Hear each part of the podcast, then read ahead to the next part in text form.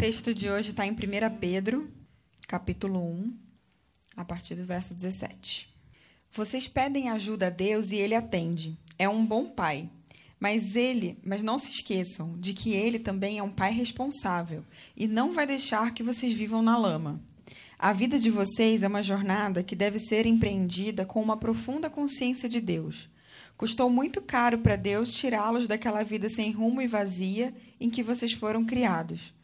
Ele pagou com o sangue sagrado de Cristo, vocês sabem disso. Ele morreu como um cordeiro, sem culpa. E não foi algo impensado. Ainda que só agora, no fim dos tempos, o plano tenha vindo a público, Deus sempre soube o que ia fazer por vocês. É por causa do Messias sacrificado, a quem Deus depois glorificou e ressuscitou, que vocês confiam em Deus e sabem que tem um futuro nele. Boa noite, pessoal. O texto que foi lido é um texto de Pedro. E o tema que nos, nos colocaram hoje é sobre perdão. E sempre é difícil falar de perdão, né? Ainda mais do lado da esposa, na frente da esposa, na frente de pessoas, porque é, eles sabem, nossos familiares sabem se nós perdoamos ou não. Ah, Renato, está dando alguma coisa aqui de microfonia no, no retorno. Ah, e aí, é, eu estava pensando assim, eu sou, sou um cara que sei perdoar. E eu realmente penso um pouco disso. Eu sou um cara que sei perdoar. Mas é, depois eu fiquei pensando, eu sou um cara que nunca sofri uma, uma coisa grande de alguém mesmo para realmente colocar em teste se sei perdoar ou não, entendeu? Eu já tive aquelas coisinhas, mas uma grande coisa. E eu lembrei de uma viagem que eu fiz com a Natália para a África do Sul. E quando a gente foi para a África do Sul, eu pude ver o que, que o apartheid, o que, que um, o racismo, o que, que uma lei, leis injustas, fizeram com milhares e milhares de pessoas. E a, aquela ver aquele contraste que você ia para Cape Town, o, artistas de Hollywood lá, pessoas muito ricas, e você anda um pouquinho, você vai ver aquelas favelas que a deles são piores que as nossas. E aquilo eu falei, caramba, isso sim é difícil perdoar. E a gente estava viajando de férias, e a gente estava voltando, pegamos um táxi que ia gastar uma hora até o aeroporto. E assim, eu gosto de sentar e ficar de boa, mas minha esposa gosta de conversar com motoristas. E aí, estava assim, muito cansada. Ela bateu assim na, no ombro do motorista e perguntou: Você tem filhos? Você tem quê? E você sabe, como um todo bom africano, perguntou já era. Ah, sorriu para nós. Eu tenho seis, eu não sei, era uma pala. Tem um monte, filho, não sei o quê. E a gente começou a conversar ali. Ele foi, ele foi muito simpático e a gente começou a bater um papo. Ele, ah, não sei o quê. Pá. Aí, numa altura da viagem, eu já, daí eu pus as minhas asinhas de fora. Eu falei, vou fazer uma pergunta. E aí eu, eu fiz uma pergunta: como é que vocês reagem hoje, pós-apartheid? Como é que vocês lidam com os brancos? E eu fiz, fiz esse medo de, de, de, fiz, e ele olhou, eu sabia, né? Eu sou branco, né? Se vocês não repararam, tá? E ele, a frase dele marcou muito eu e a Natália. Eu lembro que a Natália, os olhos da Natália começou assim lacrimejar. E eu falei, caramba. Ele falou mais ou menos assim que eu, que eu lembro que eu coloquei na época. Pai Madiba, Pai Madiba é, é Madiba é o jeito que o pessoal chama Mandela lá. Mandela estava vivo, tá? É, Estava, né? Estava vivo, né? Isso aí tava. Ah, pai Madiba falou que sem perdão não tem como reconstruir um novo país. Tudo ficou no passado. Tudo tem que ser esquecido. Os brancos não devem mais nada para a gente. Aí eu falei, caramba. E aquilo bateu forte. Eu falei, isso é perdoar. Porque a vida daquele cara porque aquele país vai demorar uns 50 anos, talvez, para equalizar o que aconteceu.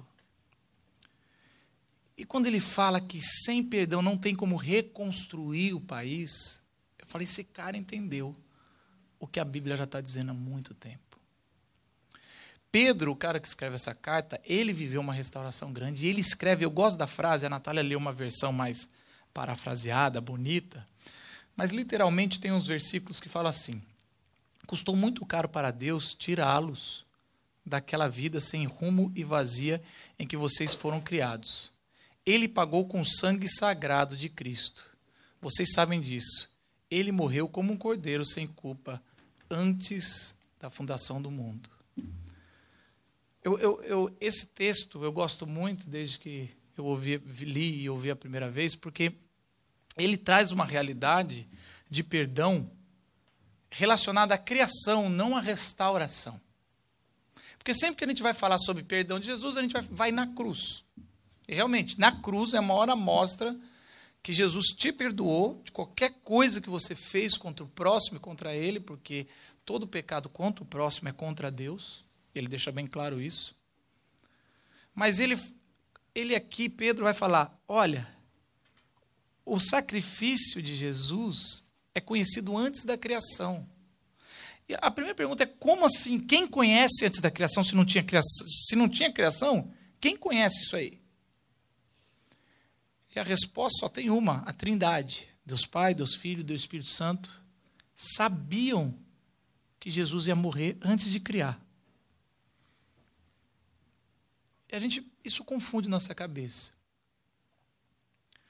Mas é mais ou menos isso o Ariovaldo Ramos traz essa, essa parábola para nos explicar, e para mim ficou muito claro. Que é como se a Trindade estivesse sentada em volta de uma mesa e Deus, o Pai, falasse assim: Eu tive uma grande ideia. Aí Jesus falou: Já sei, o Espírito já sei, porque são Deus, aí não tem como ter uma grande ideia, todo mundo já sabe. Mas vamos tentar limitar eles como se fosse ser porque tem um negócio. É muito chato ser Deus, você fala assim: Eu queria falar, já sei. Ah, obrigado pela resposta. Então, assim.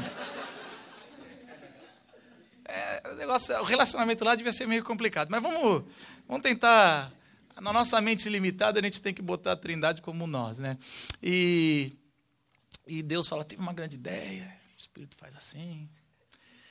E Deus fala assim: cara, vamos, vamos construir, vamos criar é, uma criatura a nossa imagem e semelhança.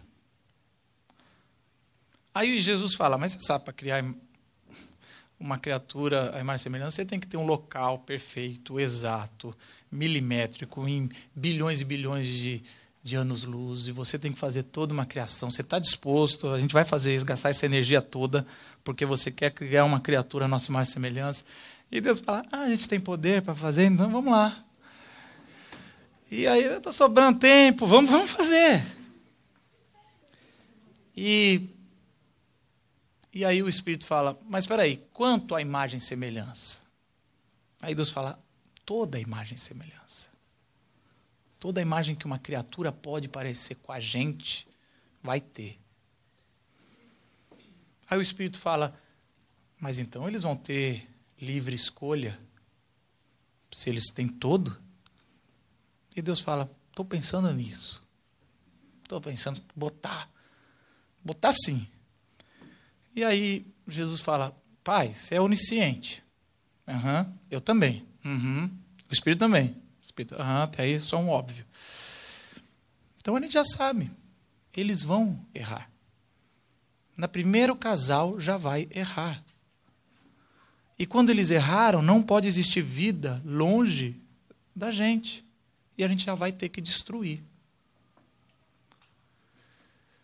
E aí o Espírito fala: a não ser se a gente mesmo pagar o preço para poder criá-los. Eles vão errar porque a gente sabe na nossa onisciência. Mas a gente pode garantir, como um remédio garante um, um órgão transplantado para não ser rejeitado pelo corpo, a gente pode sacrificar e ter uma remediação, um remédio, que um órgão, que uma criatura que pecou continue dentro de nós sendo gerida, sem ser repelida. E aí o pai fala: Mas um de nós tem que morrer. E aí Jesus bate na mão, levanta e fala: Eu quero morrer pelos homens. Pode criar que eu morro. E aí Pedro vai falar: o sacrifício e o perdão de Jesus é conhecido antes da criação. Aquele taxista sabia mais de teologia do que muitos de nós. Ele falou: sem perdão não há reconstrução de país. Pedro vai falar: sem perdão não há criação. Deus primeiro perdoa. Se você pensava que Deus te perdoava antes de você nascer, eu quero dizer que Deus te perdoou antes de haver criação. Deus já sabia de você. E Deus, se você fala assim, ah, e agora que eu estou nesse vibe com Deus, eu estou nessa caminhada, eu não posso fazer nada que eu tenho medo de. É bom ter esse medo, mas eu quero dizer que Deus já sabe o seu fim, o seu começo, o seu meio, o seu fim. Mas, Marcos, e o nosso perdão? E o nosso perdão, como é que fica? Quando você se aproxima da cruz, o perdão que Deus fez, por isso que muitos, quando têm uma experiência espiritual com Jesus pela primeira vez, eles choram e choram muito. Porque isso enche o coração do ser humano. Se você nunca teve isso, espero que você tenha essa experiência com Deus, de entender o perdão dele. Quando o perdão dele derrama sobre nós, que já nascemos culpados e não adianta Rousseau falar que a gente nasce neutro, porque a gente já sabe, todo mundo sabe o seu interior e sabe quanto a gente é mal. E a gente não quer perdoar ninguém. E a gente não quer pedir perdão. E quando a gente encontra na cruz o perdão de Jesus morrendo sem culpa, isso já estava decidido antes da fundação do mundo, a gente ganha força para dizer: se Jesus me perdoou, o que, que é isso? Mesmo que seja uma culpa de uma nação que mudou o destino de tantas pessoas. Mandela tinha uma fé. E essa fé foi passada por um povo. Um cara que entendeu o perdão de Deus. Que ficou anos na cadeia. E quando saiu, tinha o poder para fazer o troco. E falou: Não, se eu der o troco, nunca vai ter fim. Eu queria desafiar a perdoar. E um erro que muitos pensam: perdão é um ato de fé, não um sentimento. Se você me perguntar, Marcos, você não, você não sabe o que eu vivi, aquela pessoa que foi que fez, foi, você não sabe do pai que eu tive. Você não sabe do, do marido que eu tive. Você não sabe a minha história. Mas o perdão é um ato de fé. Você não perdoa porque tem vontade de perdoar. Ninguém perdoa porque está assim. Hoje acordei com uma vontade de perdoar alguém. Sabe quando a pessoa te machuca e você fala assim: não vou perdoar agora não, não estou bem ainda não. Vou dar uma esperada. Vou dar uma esperada. Esses dias eu estava conversando com uma amiga e essa amiga, o marido dela traiu ela. E aí eu falei para ela: Você quer reconciliar? Primeiro tem que ver se ele quer. Aí eu falei: Não, calma. Você quer voltar com ele? Aí ela falou: Eu não sei se eu consigo. Eu falei: Eu sei alguém que pode fazer você conseguir.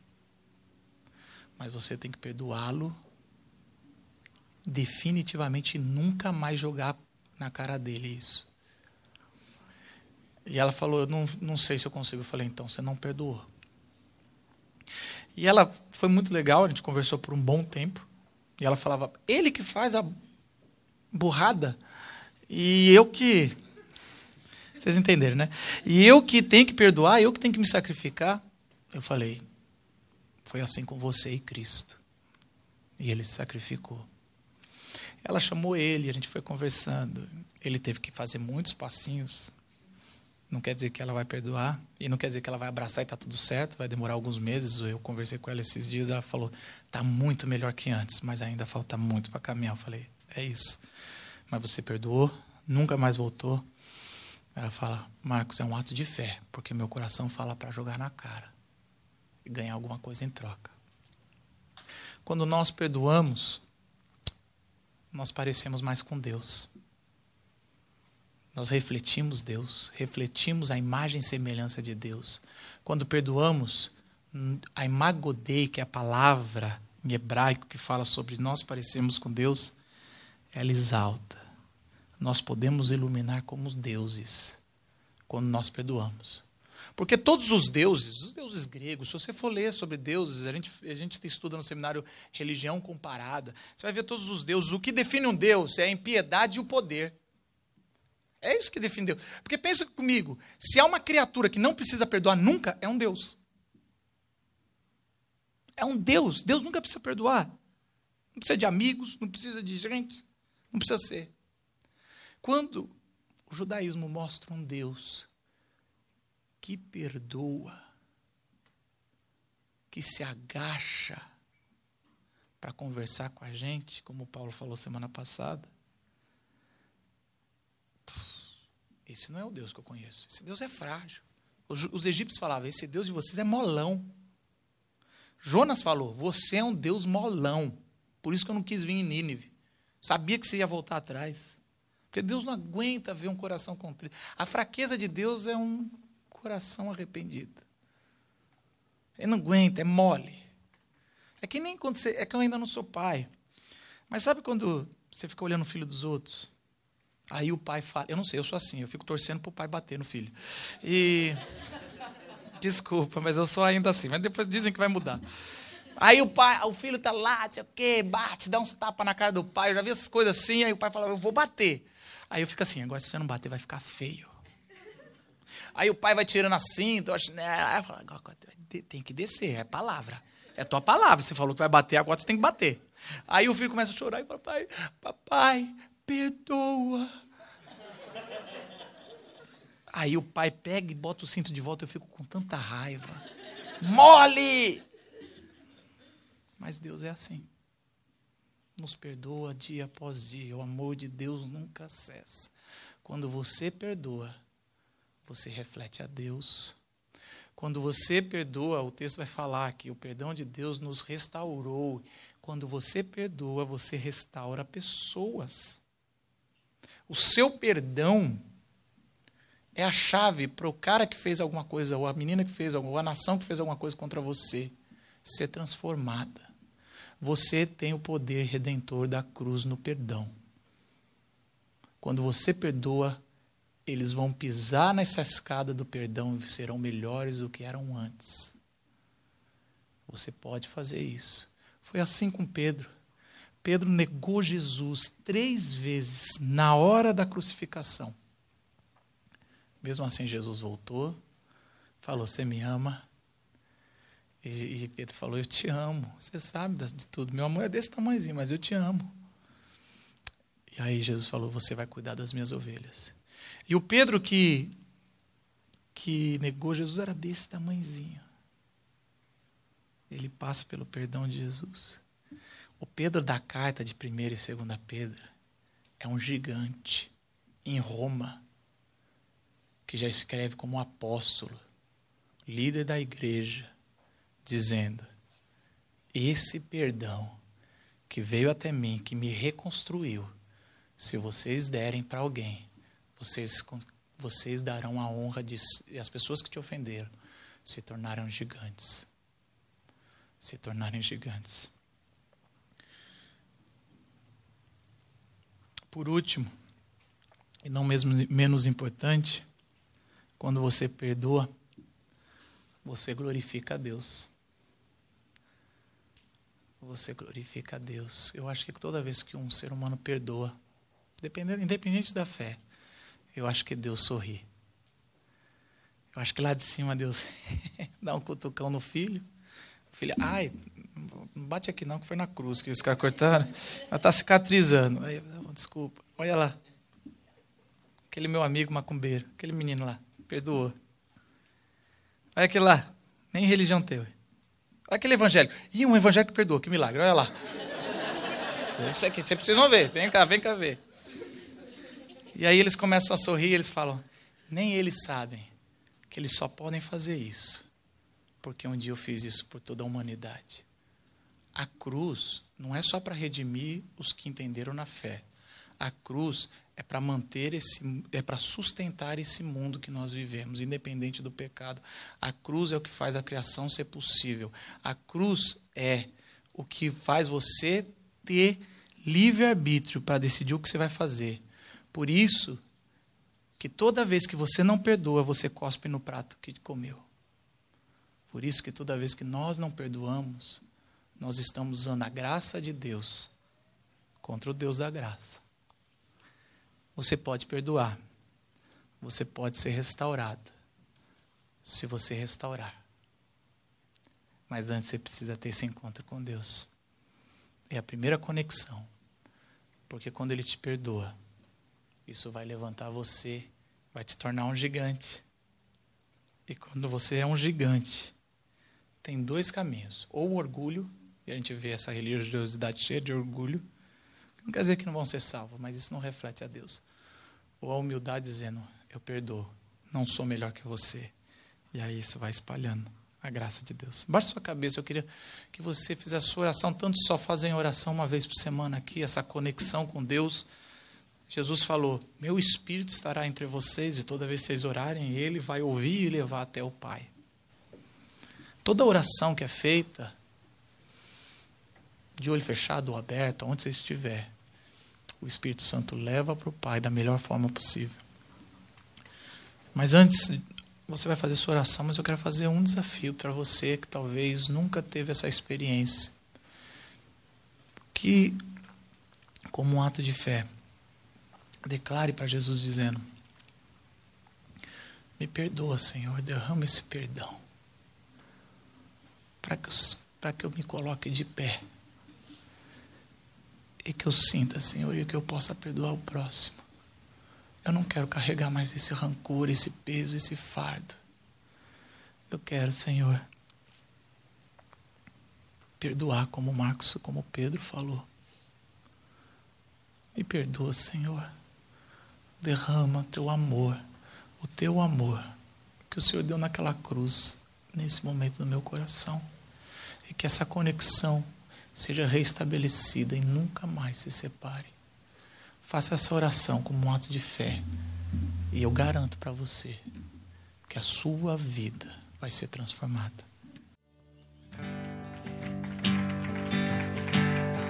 Que miserável homem que sou que me tornei. Mendigo pão que antes sobrava que era meu. No desapontamento, a esperança nasce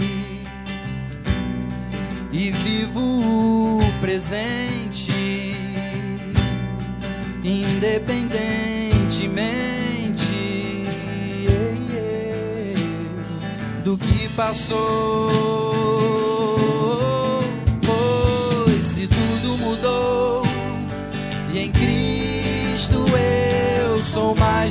Sou. Para trás eu deixo o homem que fui e as casas que eu construí longe de ti.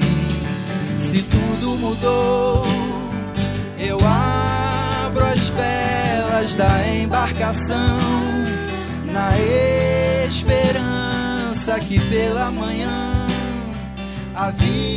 avistarei o porto onde te encontrarei, o porto onde te encontrarei.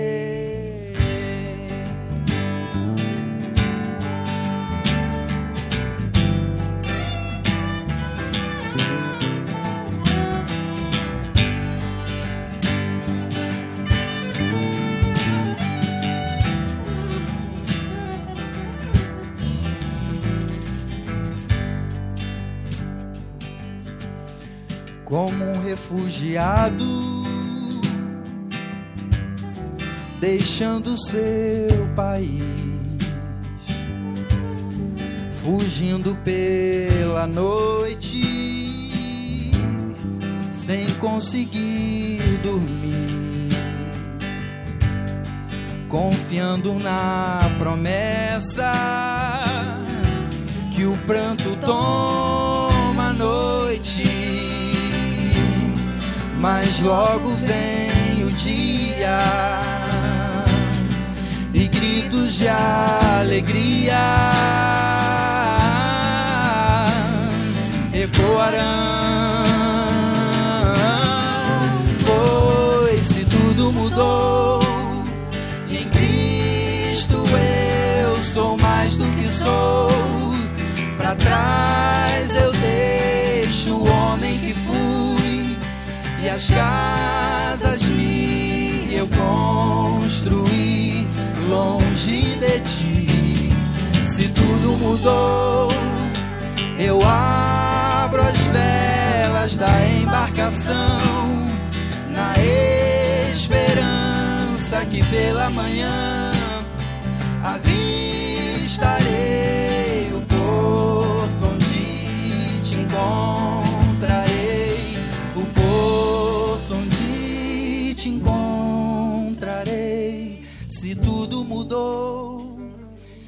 Cristo eu sou mais do que sou. Para trás eu deixo o homem que fui e as casas que eu construí longe de ti. Se tudo mudou, eu abro as velas da embarcação na esperança que pela manhã avistarei o porto onde te encontrarei, o porto onde te encontrarei. Maior verdade que a gente nessa noite aqui pôde cantar, certamente foi essa.